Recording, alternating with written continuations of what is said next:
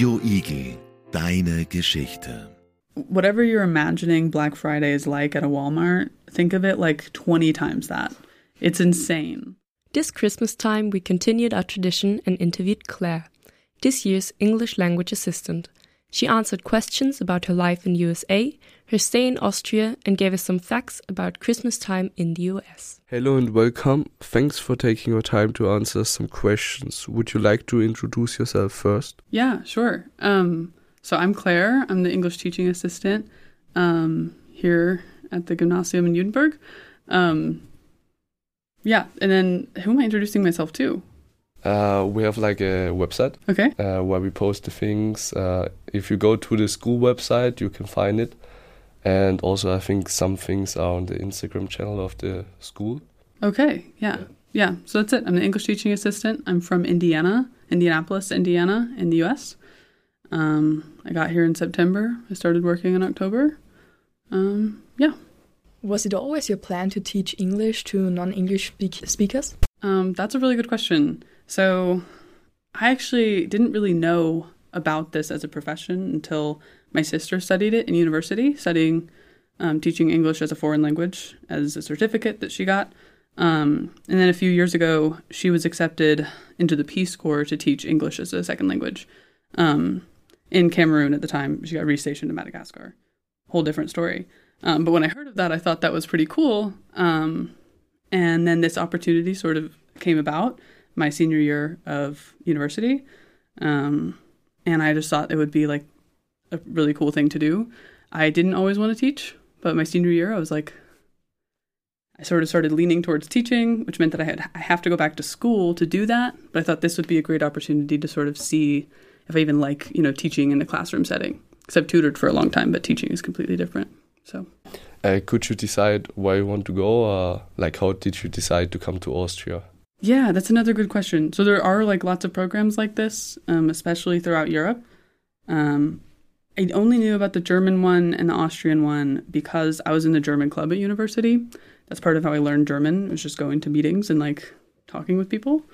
Um, and so I just got like an email in my inbox that was like, apply for the Germany one, apply for the Austria one. Um, and I've been to Austria before and I really like it. So I was like, you know what? I think this would be a really good fit for me.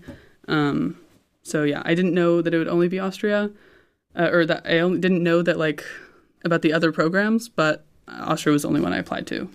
Okay, so was this school your choice or did you get allocated to it? Um, that's another good question. I uh, was able to choose what region I would like to live in, or like I was able to suggest what region I would like to be in, and I chose Steiermark because I'd traveled here before like a few times, so I thought it was I really like Steiermark. It somehow reminds me of home, even though it doesn't look the same. Um, I feel like the cultural attitudes are a bit similar to where I'm from, and there's also like some sort of like low-lying mountains, which I really enjoy. I like to hike a lot, so I wanted to be where the mountains were. So yeah, I chose Steiermark, and then the city itself I didn't choose, but I, I chose Steiermark. Yeah uh, you said you've been here before. Where do you were? Um, so I was in Graz when I was 18, um, or 17 actually. My sister studied here, the same sister who is in Madagascar now. Um, she studied here in 2018, and I came to visit her host family like after she left. So I went with her when she was working in Munich, and we went on a train to um, Graz, and we visited then. And then I came back last May to. I'm now like friends with her host sister. Like we're, we're very very close, and she studied in the U.S. for some time. So over the past four or five years, like we've gotten really close. And so I visited her again in Graz, but we had traveled a bit throughout Steiermark as well, like together. So yeah, those two times. How do you like staying in Austria and the, the school? Um, I think it's great. um, it's really good for learning German to actually be like immersed uh, in German, even though sometimes people speak English to me outside of school um, when I try German. But it's, it's been really good for that. Um, I also I really like the public transit here, which I think is a contentious topic among some some students that I've talked to. Um, but for me, I really enjoy it because I don't like driving that much unless it's on like a road trip. Um, yeah, I, I really enjoy it. I like the food. I like the people. I think people are very friendly here, um, especially here in Judenburg. I feel like I've had some a lot of good experiences. So yeah, and I really like the schools as well. Um, I've been really enjoying the classroom setting. Like I said before, this was I wanted to like try it out. Um, I've been really enjoying like working with students and uh, being in the classroom. Do you always understand the students when they talk to you in English, or do you have problems sometimes? I think for the most part, I understand. I've only had a few instances where like there was just a word I didn't understand or something. Um, but for the most part, like I, this is an interesting topic actually. Um, English speakers, I don't know if this is true for everyone because I could only ever speak to my experience like growing up in Indianapolis, um, and I've lived in Indiana my whole life. But English speakers and like most English speakers that I know have talked to people who learned English as a second language like a lot. Um, and so like I have a pretty like it's easier I think to understand English as a second language rather than like German as a second language. Um, so like I don't really have trouble with it, and also people have like pretty good pronunciation most of the time. Um, yeah, that's that's an interesting thing with German. I sometimes will be speaking to someone and they're like, "Huh, wie bitte?" I'm like, I'm pretty sure I'm saying this right, but I know I'm not.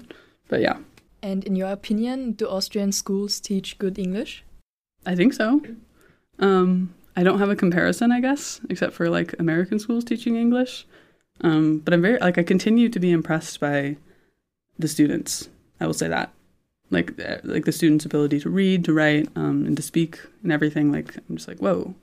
Especially with the younger students, I'm like, you are only 12. like, how, how are you speaking so well to me right now? But yeah, I think it's good. Is teaching here like you would have expected it to be? I don't think I didn't really have expectations coming in. Um, I had no idea what to expect. When I got the job, I was like, cool, this should be fun. Um, but I didn't really know what I was doing until I like started talking to the teachers just a few weeks before school. And even then I didn't I don't know. I didn't have many expectations. I would say like I'm having a lot of fun. like in the classroom, especially when classes are like engaged and we do like a fun activity, like I have a good time coming to work. Like it's it's fun for me. So maybe I didn't expect that. I don't know. And do you understand the Austrian dialect? Okay, that's a good question as well. Um, I didn't learn German very formally for the most part. So, like, I took two years of German in high school um, when I was like 14, 15. And so that was like my own. And then I took one semester in university of just like a very beginner level German course. And so that's all I've heard of Hochdeutsch is in those classes. And then other than that, I learned much through like speaking with other with other people um, and speaking with like Austrian people because that's who I've met um, now, like because of my sister studying here and all that. So I would say like if I'm in like Graz or Vienna, like the Austrian dialect very much makes sense to my ear. Sometimes in more rural areas, there's dialect that just throws me for a loop and I have no idea. I have no idea. But because I learned so, like a lot of German through speaking with Austrian people, that sounds like Hochdeutsch, I think, to me. like some of my American peers, their version of Hochdeutsch is like my version of Austrian German, if that makes sense. Uh, did you also visit any other European countries? And if yes, which and how did you like them compared to Austria? Like in like in general. Yeah, in Um, yeah, I've traveled quite a bit, um, especially for an American, because it's not so common to like travel outside of the country if you're from the U.S. But my parents really, really value travel. Um, so when I was a kid, I went to a lot of different countries in Europe, like on two different trips. I don't remember much, so I won't touch on those. Um, but last year, when I came here, I also spent a few weeks traveling in other countries. So I went to um, Mallorca in Spain, although it felt a little bit like just a tropical Germany because there are so many German people in Mallorca, which I didn't expect because I didn't know. Um, I thought it was beautiful. I can see why it's a popular vacation spot. Um, I also went to Florence in Italy, um, which was very beautiful, but I felt like there wasn't much green space, like parks and stuff like that. Maybe I just wasn't in the right part of Florence. Um, but I thought it was like really cool, historical. I always I love going into like old churches. Um, so of course Florence is a great place to be doing that. Um, yeah, it was great. I've been to Germany as well. Um, I've been uh, I spent like a week in Hamburg when I was seventeen. Um, to visit like a friend of mine who had studied. He studied in abroad in the U.S. in high school, and he stayed with my family. Um, so I visited him then when we were older, and I thought that was also really cool. The red light district is really interesting. Um, his family took me there. Uh, definitely feels a little bit more American, I think, in Germany. Like the cities feel a little bit more industrialized somehow. Um, but of course, it's always cool to see new cultures. And I've also been to Munich for a week, München, um, visiting my sister when she worked there. Um, and I also thought it was beautiful and historical, and I think it had more green space. But apparently, it's really expensive. Yeah, yeah. Germany and like also every European country now after the inflation and Corona, it's very expensive. Yeah, yeah. S- sometimes, like same thing in the U.S. Like on the east and west coast, it's gotten much worse. Midwest is always cheap. No one wants to live there. I can say that I'm from there. And now coming to the Christmas themed questions. Where are you going to celebrate Christmas this year? I am going home. Um, I'm like I want to go to like the Christkindlmarks or the Weihnacht markets, um, Glühwein markets and stuff like that. While I'm here, um, I'm leaving on Christmas Eve, so on the 24th to go home. Um, so I'll be celebrating Christmas Day with my family in Indianapolis, um, at my grandparents' house with my family. Um, yeah. Uh, how do you uh, celebrate Christmas in the United States? Like, does your family have uh, anything special?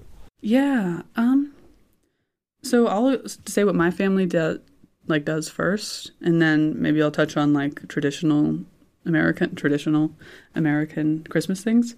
Um so my family we celebrate mostly on the 24th. Um, my family's Catholic. So um, we go to mass on the 24th and we go to my grandparents' house and we have like a big meal with everyone there. Um like all my like my cousins and my nieces and my brothers and sisters. There's six of us, so it's a big, big day. Um, and then we exchange. We have like a sibling gift exchange. So because there's six of us, we can't like buy five gifts each. That's kind of a lot. So we like pull names out of a hat on Thanksgiving to decide who buys who a gift, like a, a secret Santa. Except for it's never a secret because some people can't keep their mouth shut. Um, and yeah, so then we do that exchange on Christmas Eve. Um, and my cousin's also involved in that. And then we get gifts from our grandparents, like usually just like socks and stuff like that. And then on Christmas morning, um, we are all at our our own house, like at my parents' house. So we all have a sleepover now that we're moved out. Like we'll just like sleep on the couch because we don't have bedrooms anymore because our parents like were moved out. Um, we're older now and then like we open gifts from like quote unquote Santa, um, but like from our parents, like we know that now. Um, when we were kids, we thought it was Santa, of course. Um, yeah, and then we we open those gifts, and then we spend the whole day at home, and then we have uh, like a big Christmas dinner again with the same people for some reason, and we have that at our house then. Um, and there's not really like too much, I guess, tradition surrounding that. Like that's just what our family does, but I think that's sort of depends on your family. And if you're like if you're catholic um, if you don't celebrate christmas if you celebrate a different holiday then that's of course different. And i don't really know what that's like. Um, but that's also like pretty common in the us where i'm from is like very catholic. So most of my friends did pretty much what i described. And what is a typical food that is only served on Christmas in the US? i don't know. I don't know. Um, i would say like a, some there's some candy that's only served during christmas time. So for example like candy canes um, very typical like peppermint hot cocoa hot cocoa in general is like christmas time food or christmas time like drinks. Um we don't really do like any sort of traditional food i guess. There's also like i don't know cranberry sauce. It's also a thanksgiving thing but people have it at christmas too. Um yeah sorry not a great answer for that Uh, I think in Austria the Christmas time uh, starts very early. Uh, what are the biggest difference between the US and Austria regarding Christmas that you already saw? the biggest differences um i'll say like glühwein market or like christkindl marks even like i've seen them being set up um and in the us like most cities have one but it's not so common to like go i guess so for example my city it's like huge um like land wise, like there's a lot of space. And so there's one market that I know of that is like 30 minutes away by driving from my house. Um, of course, no public transit because it's the US. Um, and you can't really walk there either. it's really far. Um, and so like you'd have to like drive and you go there and like sometimes my family will go there, but that's not like and everyone has been to that kind of thing. Like it's like we just go cuz like my grandparents live near like close by. Um so I'd say like that sort of like public celebration of Christmas or just like the holiday season isn't as common in the US. Um of course depending on where you live, but yeah, it's not so common. Also, we don't have the um, scary guy who runs. Ah, oh, Krampus. the love. Yeah, we don't have that. So, like, some students have told me about that. That sounds nuts to me. so, we don't have that. Yeah. And are there any other American traditions that you would think Austrians don't really know about? And also, are these traditions from your area, so from Indiana, or just in the US generally? Um, traditions, I guess. So in my area, like I said, like it's a pretty Catholic place. Um, so we do like Advent, like sort of. The, it's sort of similar as here. Like we have the Advent wreaths and the calendars. Um, but I guess we have Black Friday, which like I, am sure you've heard of Black Friday, right? Yeah. But like, it's insane. And more than that so like black friday is the day after thanksgiving as you know. Um, more than that like people will go on thanksgiving. Like they'll have dinner early so that they can go to the stores at like 6 p.m on thanksgiving even though it's not like christmas season yet. Like it's we're still on a holiday. Um, it's crazy. People go crazy for black friday yeah i guess that's the american tradition is buying things and what do you think about austrian christmas traditions do you, do you know any? What do you think about them? Um, I think it's sweet. I like the idea of an advent calendar. I think it's fun. Um, like just sort of have that tradition as well.